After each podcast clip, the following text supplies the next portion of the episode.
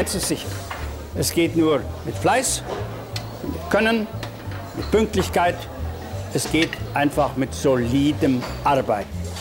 Und das ist in der neuen Technik nicht anders wie in der alten.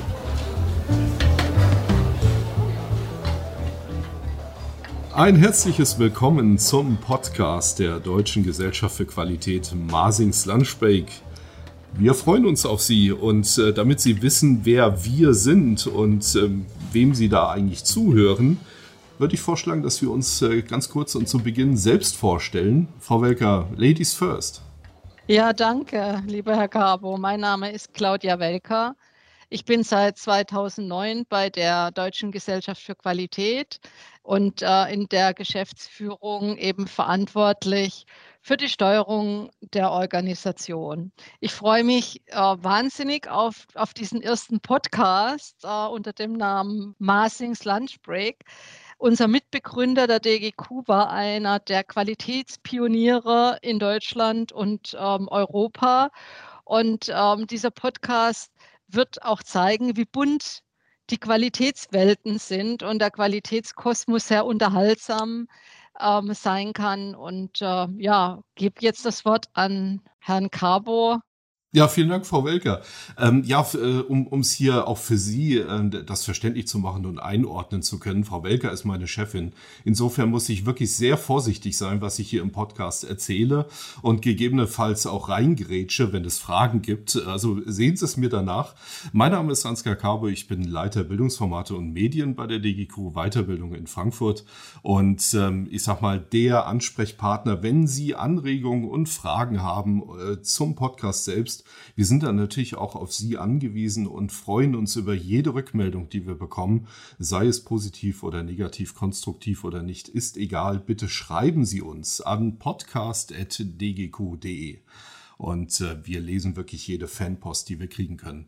Ähm, den Podcast selbst, Frau Wecker hat schon gesagt, das verstehen wir so ein bisschen als zusätzliches Angebot und auch weiteren Kanal für unsere Kunden, für unsere Mitglieder, für alle unsere qualitätsinteressierten und auch, äh, ich sag mal, kuhbegeisterten Zuhörer. Wir wollen wirklich den Blumenstrauß auch an Themen bieten und wir freuen uns wirklich wahnsinnig, dass wir hier unseren Podcast Marsings Lunchbreak erstmalig ähm, lancieren dürfen. Und ähm, wir wissen genau, ähm, es macht für Sie wahrscheinlich äh, wenig Spaß, uns monatlich äh, zuzuhören, wenn nur Frau Welker und ich jetzt hier sitzen. Deswegen haben wir uns gedacht, wir laden uns interessante Gäste ein, äh, die uns hier an unserem virtuellen Mittagstisch begleiten und ähm, möchten gerne diese Gäste zu den unterschiedlichsten Themen einfach interviewen und die spannenden Geschichten für sie aufbereiten. Und ähm, bei der Erstveröffentlichung hier haben wir uns einen ganz besonderen Gast eingeladen. Das war so mein Wunsch an der Stelle. Ähm, Professor Dr. Rolf Ritzert weiß es nicht, dass er mein Wunschkandidat war für die erste Runde, aber er hat trotzdem zugesagt und hatte Lust geäußert, offensichtlich auch Mut bewiesen, jetzt hier dabei zu sein bei dieser ersten Episode. Und Rolf, ich schlage einfach vor, oder schlage vor, bitte, bitte stell dich einfach mal vor, so wie es im Grunde genommen bei unseren ganzen E-Trainings ja auch der Fall ist, dass man erstmal weiß, mit wem man es zu tun hat. Rolf, bitteschön. Ja, Ansgar, das ist ja nett. Das wusste ich wirklich nicht, dass ich Wunschkandidat bin. Und die Welt gehört ja den Mutigen, wie du weißt. Also von daher äh, vielen Dank für die Einladung. Habe ich mich sehr gefreut. Ja, mein Name ist Rolf Ritzert. Ich leite das, ähm, das Fachgebiet für Betriebswirtschaftslehre an der Deutschen Hochschule der Polizei in Münster. Das ist Deutschlands jüngste und kleinste Universität und bin seit 20 Jahren ähm, bei der DGQ Mitglied und dort auch als Trainer und Prüfer äh, tätig und freue mich darauf, dass man jetzt auch im Prinzip in die E-Training-Phase gegangen ist. Und da bin ich von Anfang an mit dabei und das war eine tolle Sache. Von daher sind das sicherlich Anknüpfungspunkte, über die wir heute sprechen. Vielen Dank, Ansgar. Ja, danke, lieber Rolf. Also Herr Cabo ist, wie man hört, ähm, der Chef im Ring. Ähm, er versteht uns alle zu begeistern für neue Ideen und ähm, auch du, Rolf, warst natürlich für mich gleich mit in, in der Pole Position äh, und dem Wunsch äh, vom, vom Herrn Cabo nachzukommen, finde ich eine großartige Idee. Wenn ich jetzt mal so auf das letzte Jahr zurückschaue, Corona hat ja nun auch uns in, in die Digitalisierung geschubst. Und du warst von Anfang an bei der Transformation unserer Trainingsangebote dabei und hast uns so aktiv unterstützt. Und was mich so interessiert und möglicherweise auch unsere, unsere Zuhörerschaft ist, was waren so deine größten Herausforderungen? Natürlich abgesehen von uns, mit uns verrücktem Haufen immer zusammenzuarbeiten. Ähm, das würde mich wirklich interessieren. Ja, äh, Claudia, danke. Also ich habe ich hab mich erstmal gefreut, dass ihr überhaupt an mich gedacht habt. Ja, also ich, es ist ja ein Podcast, man kann mich jetzt nicht sehen. Also ich bin kein Digital Native, ja. Also als ihr anrufen, da macht man ein E-Training, dann, dann habe ich zuerst gedacht, ihr habt euch verwählt, ja. Also so gesagt, da, das kann irgendwo nicht sein. Dann, ich wollte es erst nochmal zurückrufen, aber wir wissen, da habe ich gesagt, nee, also vielleicht ist doch kein Versehen. Also von daher äh, war ich mir etwas unsicher, weil natürlich zu dem Zeitpunkt noch niemand richtig Erfahrung mit E-Trainings irgendwo hatte, ja, ich eingeschlossen. Äh, und ähm, das war, und wir wissen auch die DGQ, dass, dass diese Trainings, die wir da anbieten, gerade im QM-Bereich, das sind wirklich etablierte, tolle, tolle Dinge. Das zu transformieren in E-Mail-Bereich, das, das in E-Training-Bereich, das ist sicherlich äh, eine der größten, an sich schon eine große Herausforderung gewesen. Ähm, und auch wenn man, ich sag mal, in der, man, die DGQ verfügt ja über viele exzellente Trainer in der Präsenz, aber das jetzt sozusagen zu transformieren in so einen E-Training-Bereich und das noch unter dem Zeitdruck der Pandemie. Das fand ich schon eine ganz spannende Geschichte. Und ähm, eigentlich muss man dann auch nochmal dieses Training, was ich ja auch seit mehreren Jahren machen und teilweise auch begleitet habe in der Entwicklung, man muss es nochmal völlig neu denken für das E-Training. Und das war eigentlich so die spannendste Herausforderung. Und das mit Kollegen zu tun, die, ähm, die sich auch diesen Lehrgang machen und sich auszutauschen, das war eigentlich eine tolle, eine tolle Herausforderung und Erfahrung. Jetzt hattest du gesagt, äh, du warst überrascht, dass wir dich angerufen haben. Welche weiteren Überraschungen im Laufe des Prozesses gab es denn noch für dich? Ähm, na gut, ehrlich gesagt war ich jeden Tag neu überrascht. Ne? Also ähm, erstmal, ähm, wie gesagt, war ich überrascht, welche Funktionen mein Rechner so hat. Ja, also normalerweise ähm, hat man so Funktionen, wo man sagt, 20 Prozent, 30 Prozent nutzt man. Und ansonsten habe ich eigentlich immer gehofft, dass das Teil nur funktioniert. Also was man da so allein an Funktionalitäten kennengelernt hat und vor allen Dingen auch die eigene Weiterentwicklung, das hat mich schon überrascht, muss ich schon sagen. Also ich war da wirklich am Anfang gesagt, oh, also Lernschritte sich da zu arbeiten, das war nicht einfach, da war man wirklich jeden Tag überrascht. Toll war auch, äh, dass man ähm, mit dem Team ganz äh, erstaunlich neue Kompetenzen aufgebaut hat, ne? weil man ja mit Kollegen über den Lehrgang spricht, ja. Und man selber hat den Lehrgang auch schon mehrfach gehalten und trotzdem immer in der Diskussion kommen immer wieder neue Facetten, neue Ideen rauf und man entwickelt für sich auch als Trainer einen neuen Blick auf die Dinge und kann sich da weiterentwickeln. Ne? Und letztlich muss man sagen, hat es auch super viel Spaß gemacht. Also von dieser ersten Verunsicherung nenne ich das mal, ja, zu, zu wirklich kleinen und dann auch großen Erfolgserlebnissen. Also letztlich ist es wie im Sport. Ne? Letztlich ist es wie es im Sport. Wenn du ein neues Leistungsniveau, egal was man macht im Sport, erreichen willst, dann musst du dich irgendwo anstrengen. Du musst irgendwo so ein bisschen über die Grenze gehen, wo du sagst, Mensch, Stichwort, die Welt gehört den Mutigen. Ähm, und dann merkst du auch an den kleinen Erfolgen, wie beim Sport auch, das kann richtig Spaß machen. Und so war es auch hier. Also Spaß hattest du ja sicherlich auch ähm, als normaler Präsenztrainer, sag ich mal, aber zusätzlich jetzt auch im Bereich der E-Trainings. Bist du jetzt ähm, zusätzlich zu deiner Trainerrolle auch jetzt irgendwie IT-Callcenter geworden für die Teilnehmer?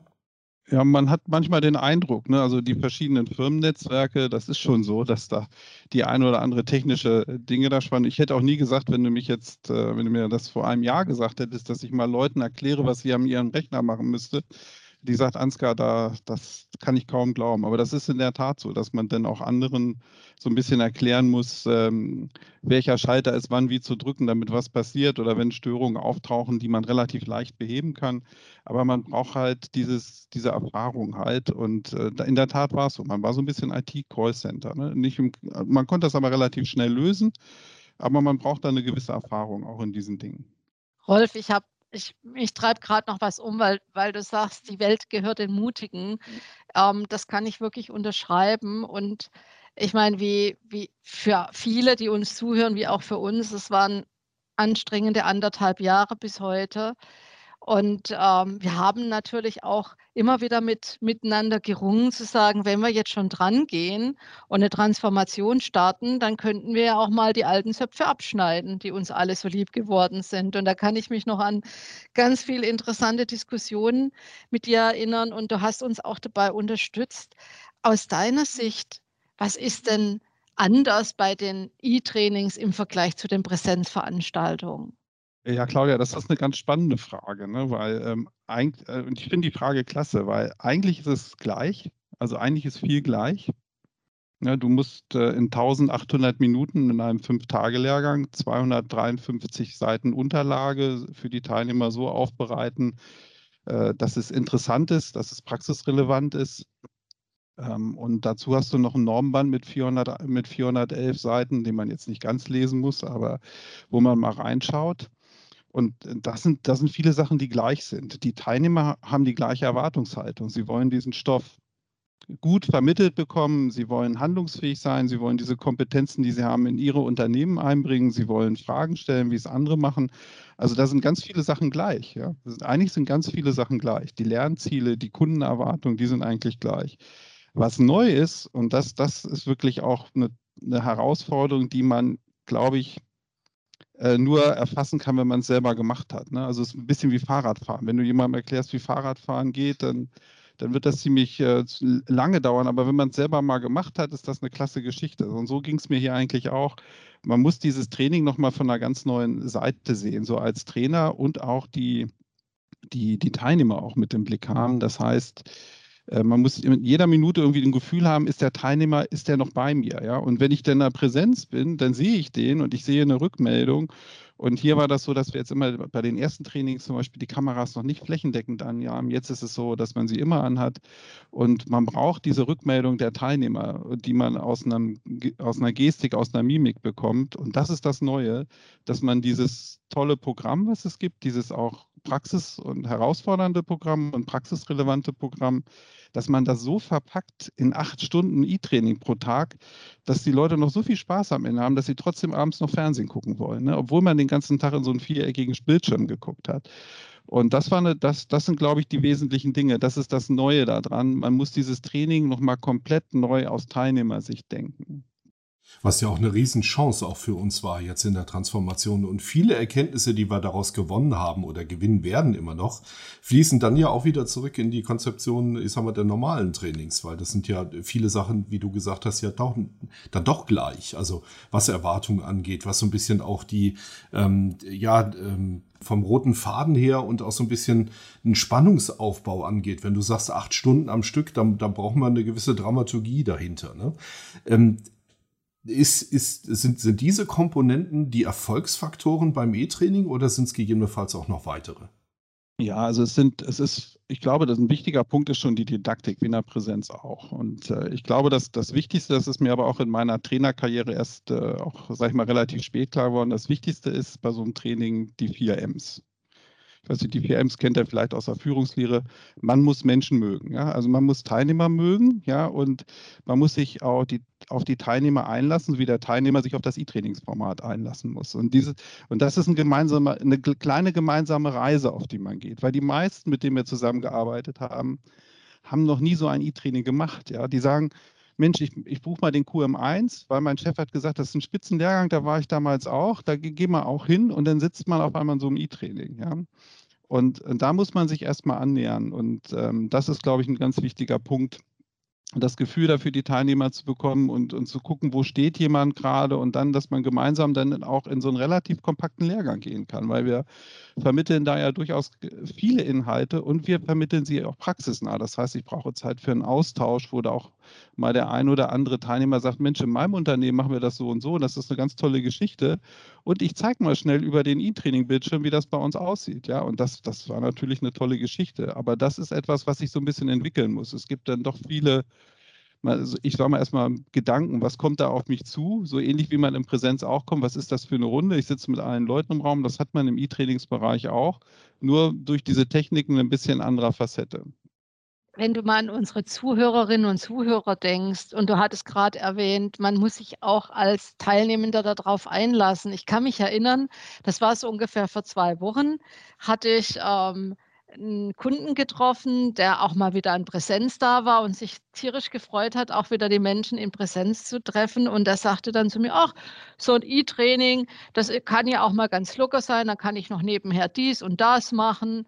Und schwuppdiwupp gab es Probleme hinterher bei einer Prüfung. Also ich glaube, dass das treibt auch ganz viele um, unserer Kundinnen und Kunden zu sagen, was ist denn anders oder wie muss ich mich selbst vielleicht anders kalibrieren, ähm, weil es ist ja, wie soll ich sagen, unkontrolliert ist vielleicht der falsche Ausdruck, aber es, ist das nicht viel mehr eigenverantwortliches Lernen, wenn man, wenn man sich bewusst für ein E-Training entscheidet? Wie siehst du das?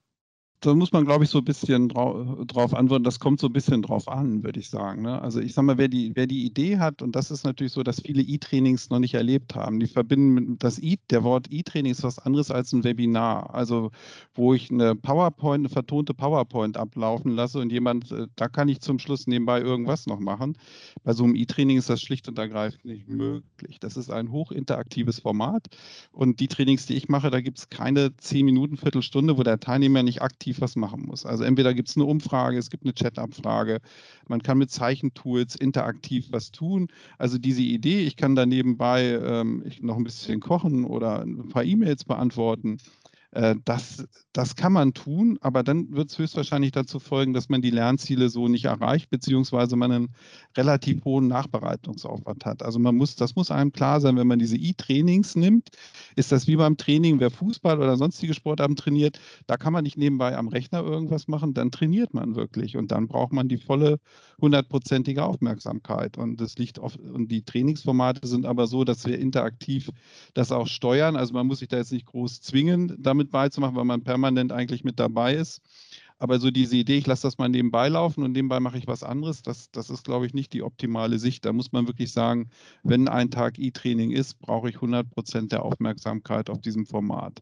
Sonst wird das mit den 258 Seiten Unterlagen und wie du schon beschrieben hast, die Erfahrung in der Prüfung schwierig. Ne? Das muss man deutlich sagen. Aber wir haben aber auch die Erfahrung gemacht, das habe ich von den Kollegen von der POZ gehört, dass Leute, die jetzt im E-Trainings waren, also durchaus in keiner Weise in irgendeinem in irgendeiner die Leistung unterschiedlich wahrgenommen wird zwischen Leuten, die ein E-Training gemacht haben und die ein Präsenztraining gemacht haben. Also das, was du beschrieben hast, scheint dann so ein individuelles ähm, Bereich zu sein, weil wir machen zum Beispiel auch in den E-Trainings auch Tests, ja, also Tests mit einem Wettbewerbscharakter, wo Leute dann entsprechende Prüfungsfragen beantworten. Das machen wir auch im, im Wettbewerb, ja, also gibt es dann äh, wie beim Sport Bronze, Silber, Goldmedaille mit Konfettiregen und allem drum und dran. Da haben die Leute richtig Spaß dran und sie kriegen eine gute Rückmeldung über den Stand, wie ist eigentlich mein Lernerfolg, ne, den, den ich hatte. Ne? So habe ich das verstanden oder muss ich noch mal ein bisschen nacharbeiten? Also da kriegt man relativ schnell und viele Rückmeldungen.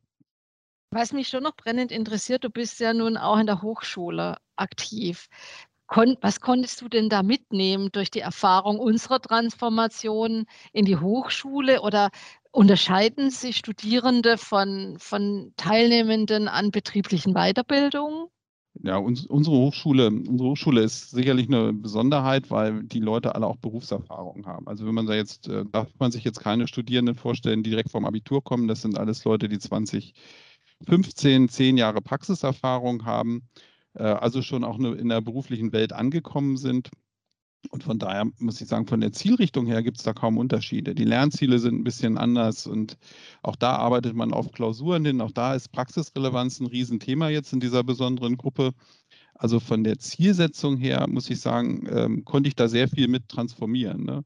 Nur unter uns gesagt, die, unsere Hochschule war jetzt nicht so schön wie die DGQ. Ne? Also, da, also da war ich dann allein durch, dieses, durch diese Projekte ähm, als man da noch diskutiert habe, ob man da vielleicht ein E-Training machen kann, hatten wir bei der DigiQ die ersten schon, äh, schon erfolgreich umgesetzt.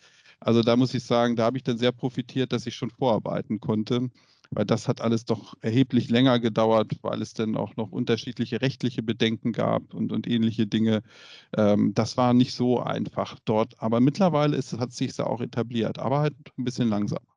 Äh, du sagtest gerade, äh, das Thema Didaktik ist, spielt ja eine große Rolle, so ein bisschen Abwechslung. Also auch die Erwartungshaltung der Teilnehmer, dass es eben kein Webinar ist, wie du gesagt hast, sondern eben tatsächlich ein Training, so wie man es normalerweise gewohnt ist, aber eben nur online. Also sprich mit Interaktionen, mit Übungen, mit äh, Tests und so weiter.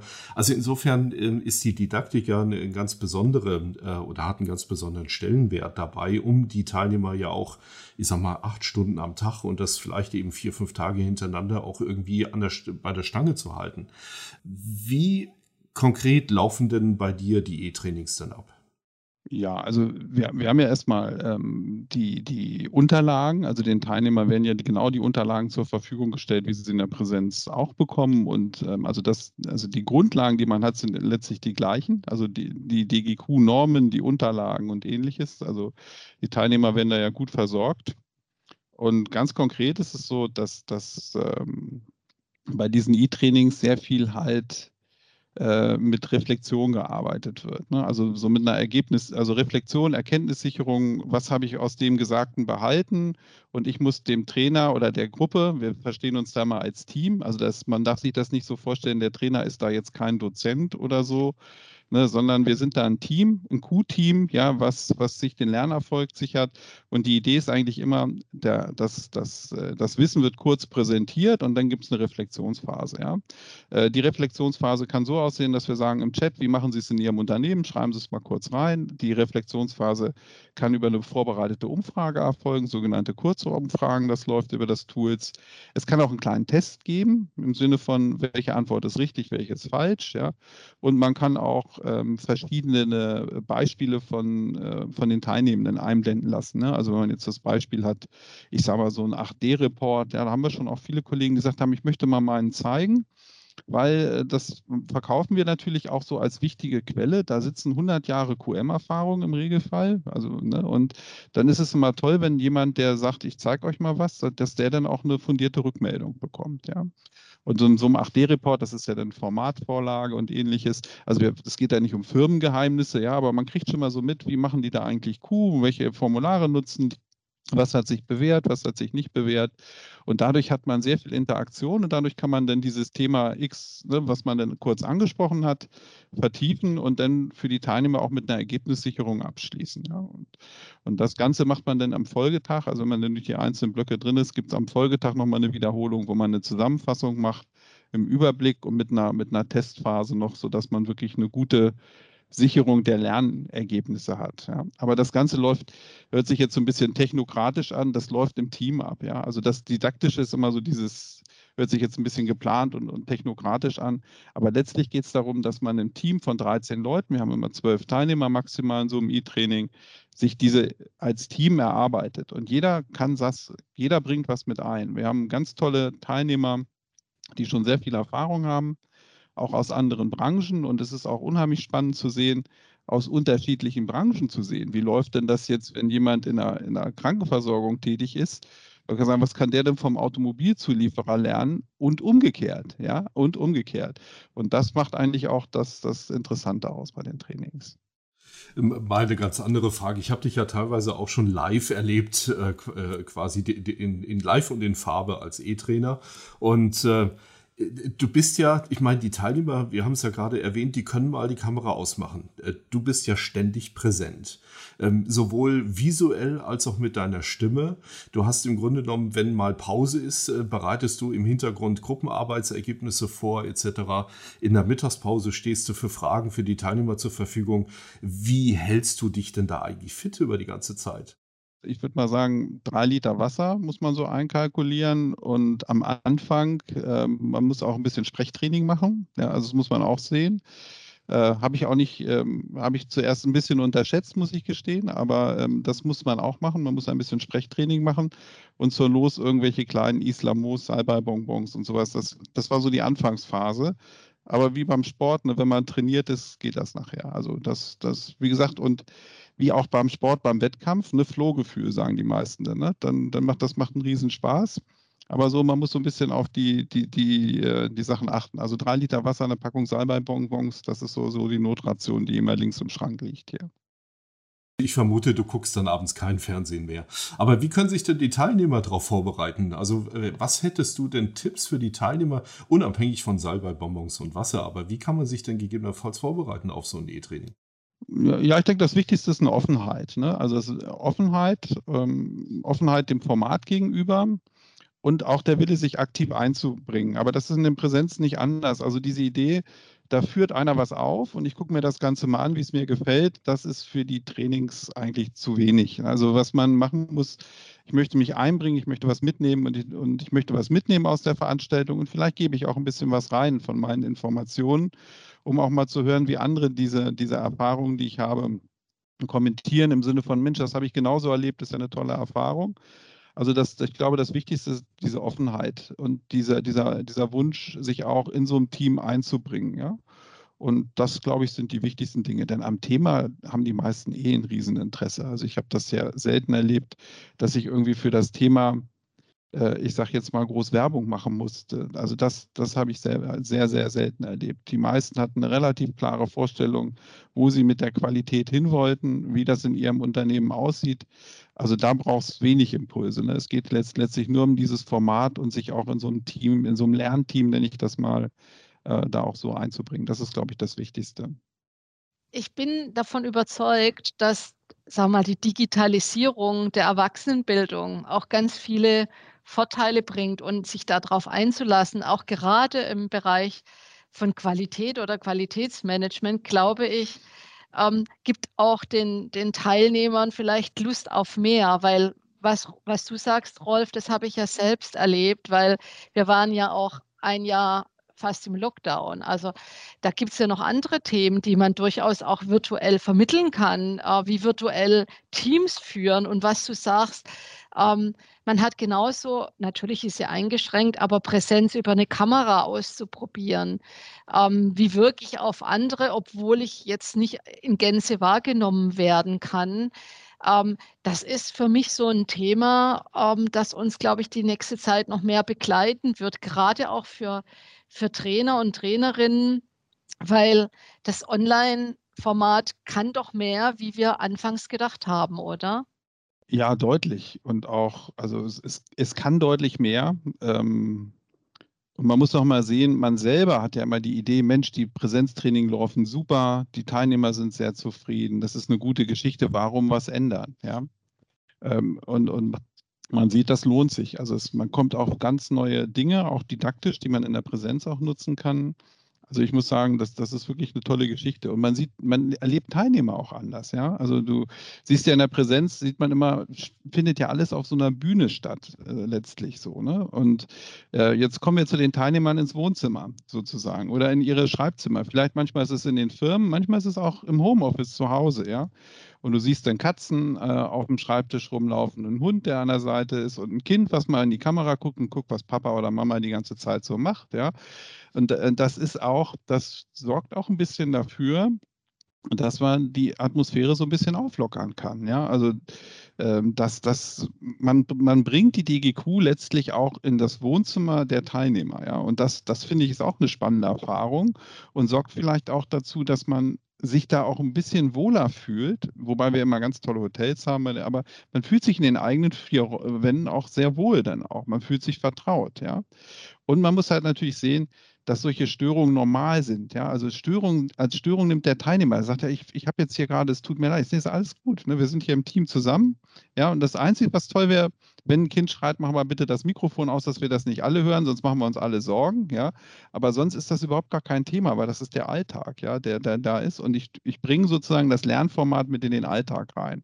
Und das kann spannend sein, ja also vielleicht eine kleine Anekdote, ich weiß nicht, vielleicht habt ihr Zeit noch für eine kleine Anekdote, was mal echt interessant war. Ja. Wir haben da mal diskutiert, braucht, braucht man das Thema Projektmanagement im Q-Bereich, ja?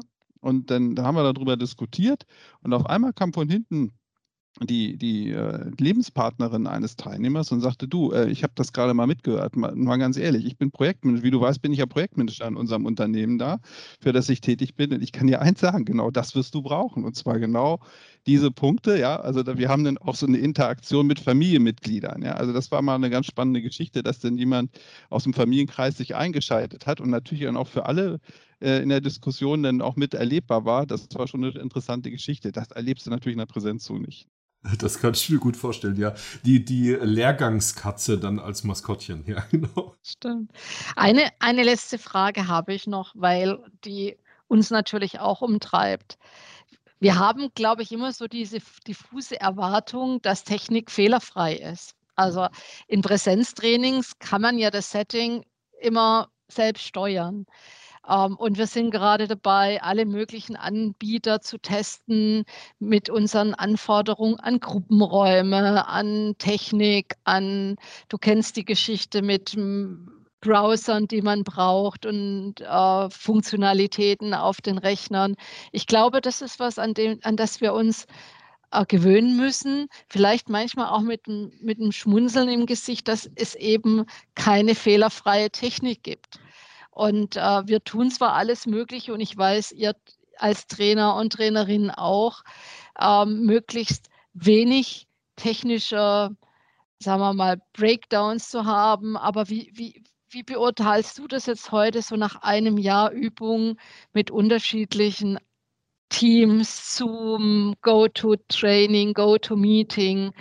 Ähm, wie ist heute deine Einstellung zu, zu, zu der Technik, die, die da entsteht oder noch entstehen wird? Also ich, ich, muss sagen, mich, mich begeistert das, was alles möglich ist. Also dass man überlegt, man sitzt in einem Raum, hat aus zwölf verschiedenen Bereichen Leute dazugeschaltet, kann die dann, wie der Trainer will, in Gruppenräume setzen, kann denen ein Video zeigen. Die können zum Beispiel in den Gruppenräumen ist es möglich, ja, äh, mit, mit einer, mit einer ähm, Folie, wo die Ergebnisse aufgeschrieben werden, wenn man mehrere Folien da reinsetzt, kann jeder Teilnehmer unterschiedlich von den, also man kann das gleiche Dokument bearbeiten und jeder Teilnehmer kann sich die Seite aussuchen, auf der er gerade ist. Man kann schreiben, man kann das diskutieren.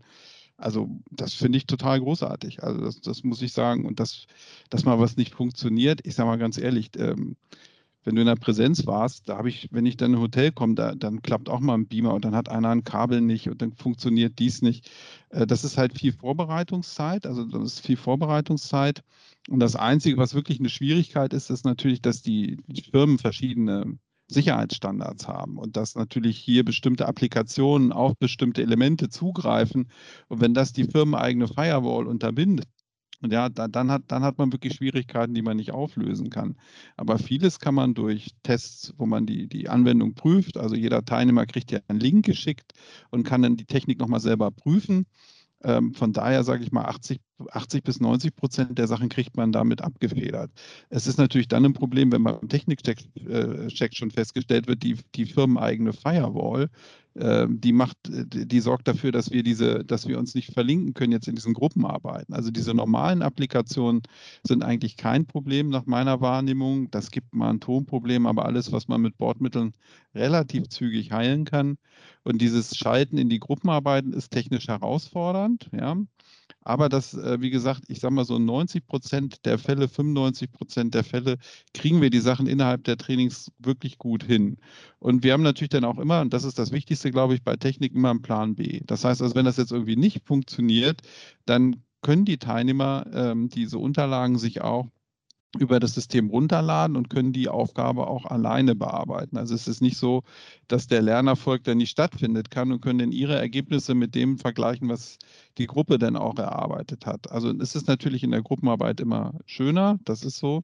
Aber auch wenn es jetzt hier technische Schwierigkeiten gibt, findet man einen Weg. Also letztlich wie in der Präsenz, ja. Wenn da der Beamer nicht ging oder du das Strom, ich habe auch schon ein DGQ-Training gemacht mit Stromausfall, ja, also wo wir, wo wir gar keinen Strom hatten und gar keinen Beamer hatten.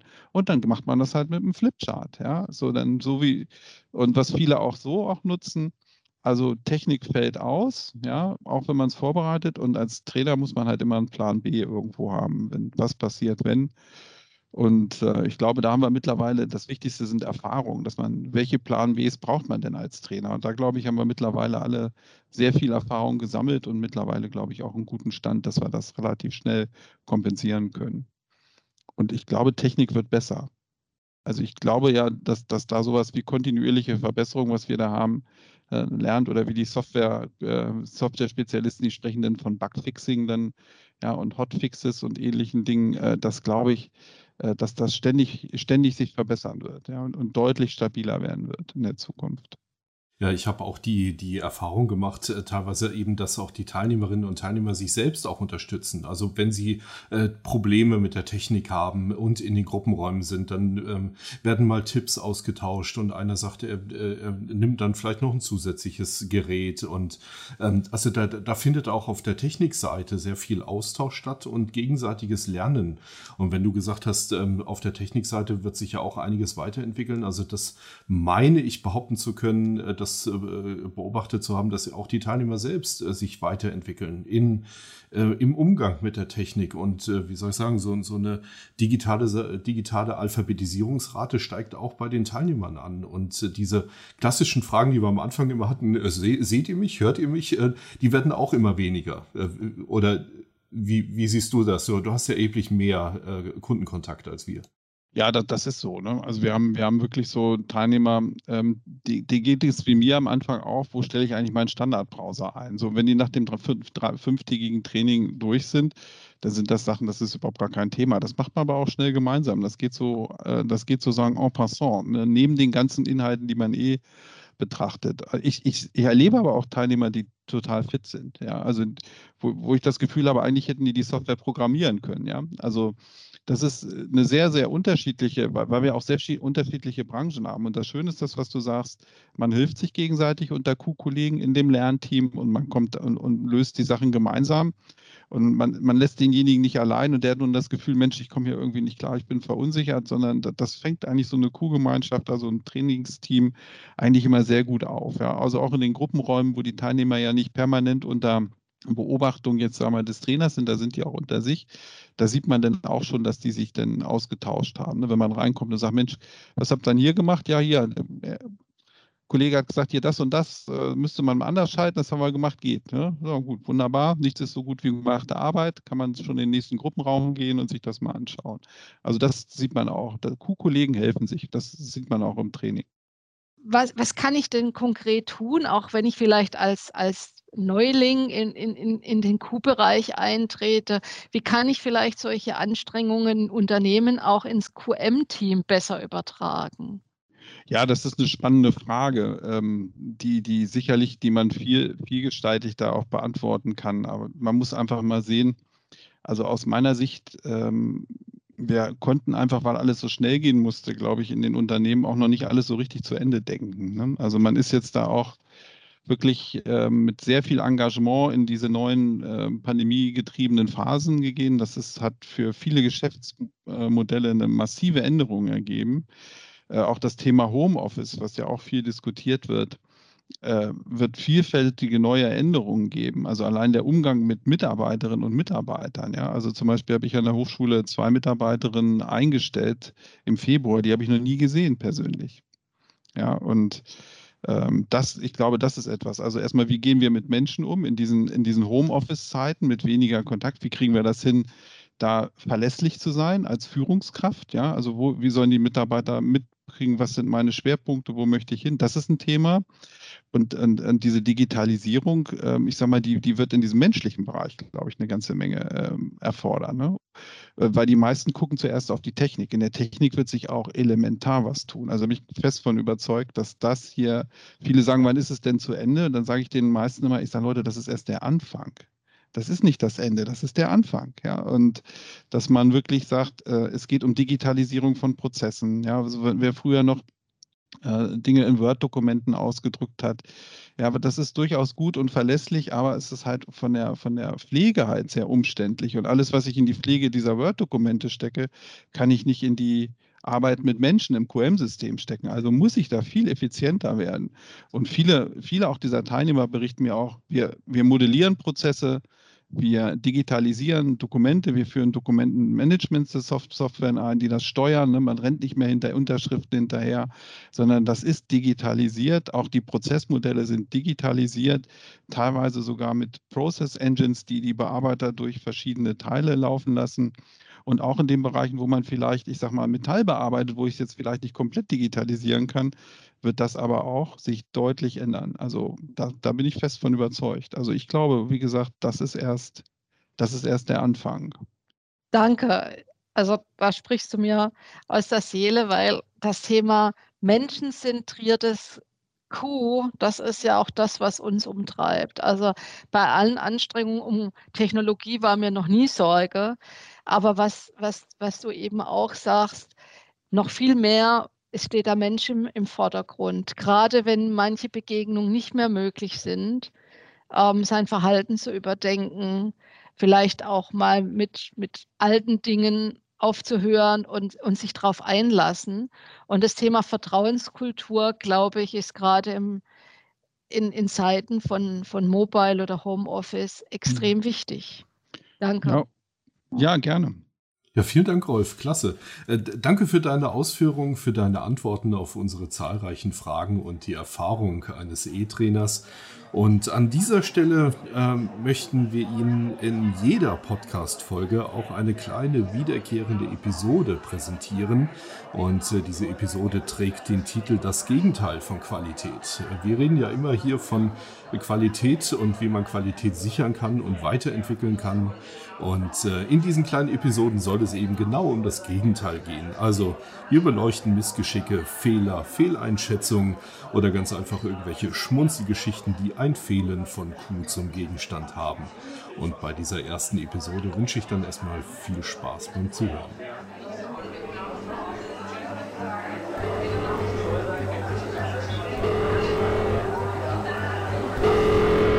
Das Gegenteil von Qualität.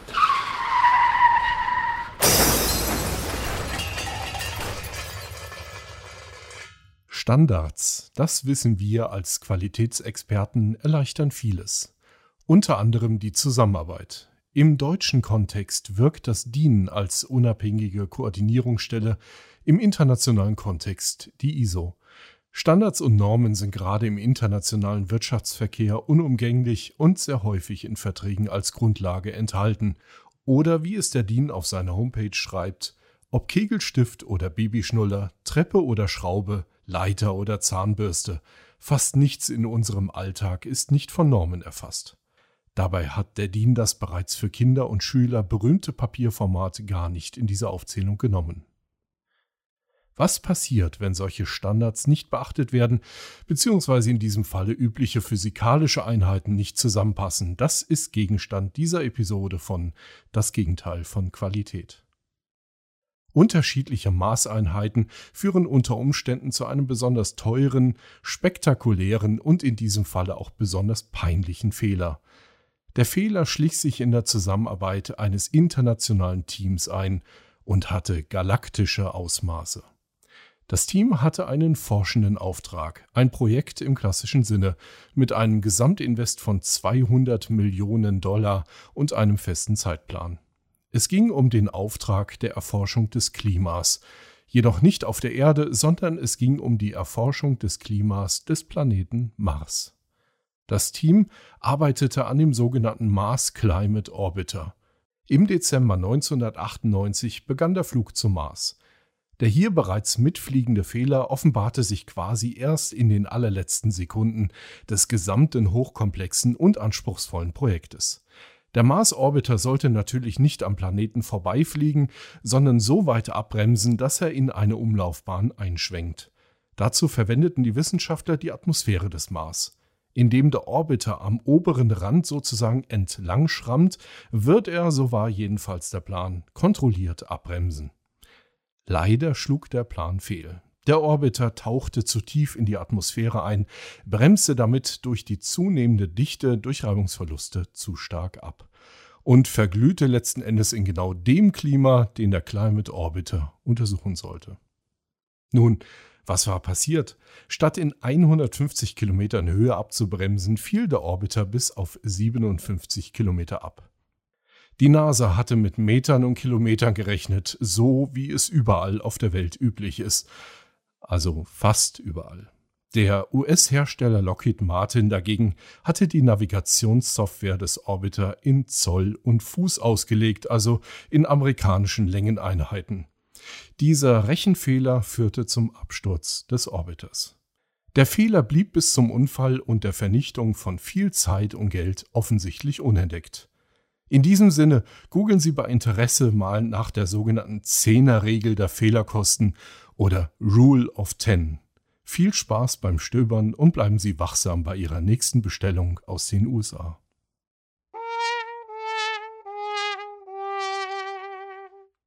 Ja, danke nochmal, äh, Rolf, für deine Ausführung. Äh, ich hoffe, äh, die hat auch unsere Episode ganz gut gefallen. Ähm, wir wünschen uns natürlich auch von Ihnen als Zuhörer ganz viele Ideen. Erstens für die Themen, die wir hier in diesem Podcast behandeln sollen.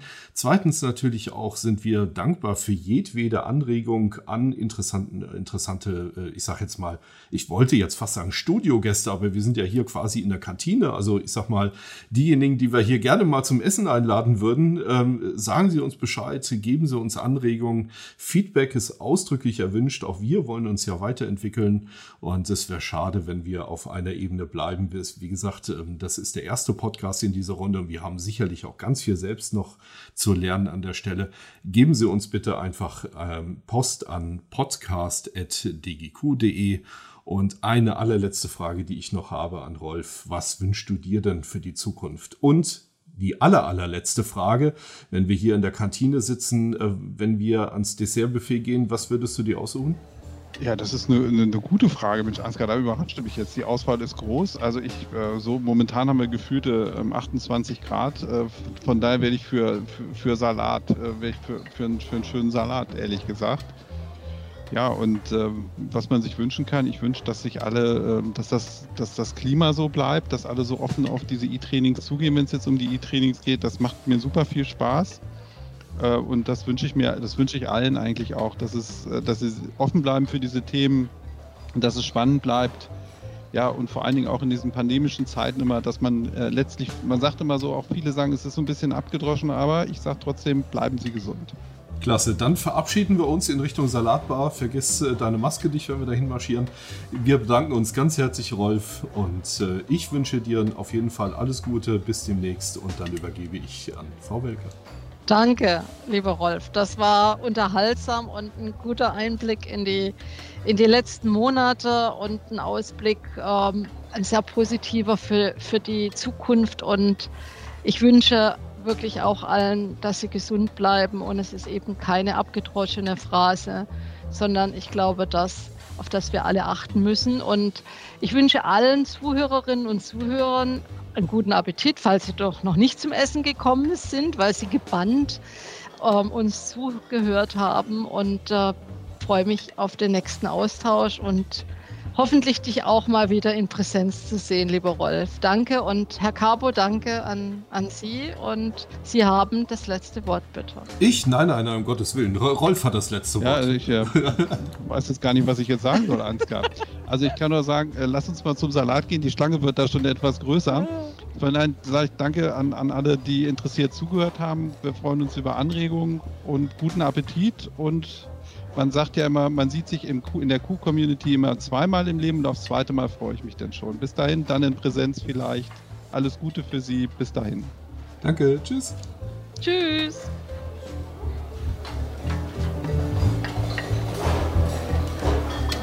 Es ist ja die ganze Zeit immer die Rede davon, dass Leute wissen müssen, was sie tun sollen und wie sie es tun sollen. Darüber wird vergessen, ihnen zu erklären, warum sie es tun sollen.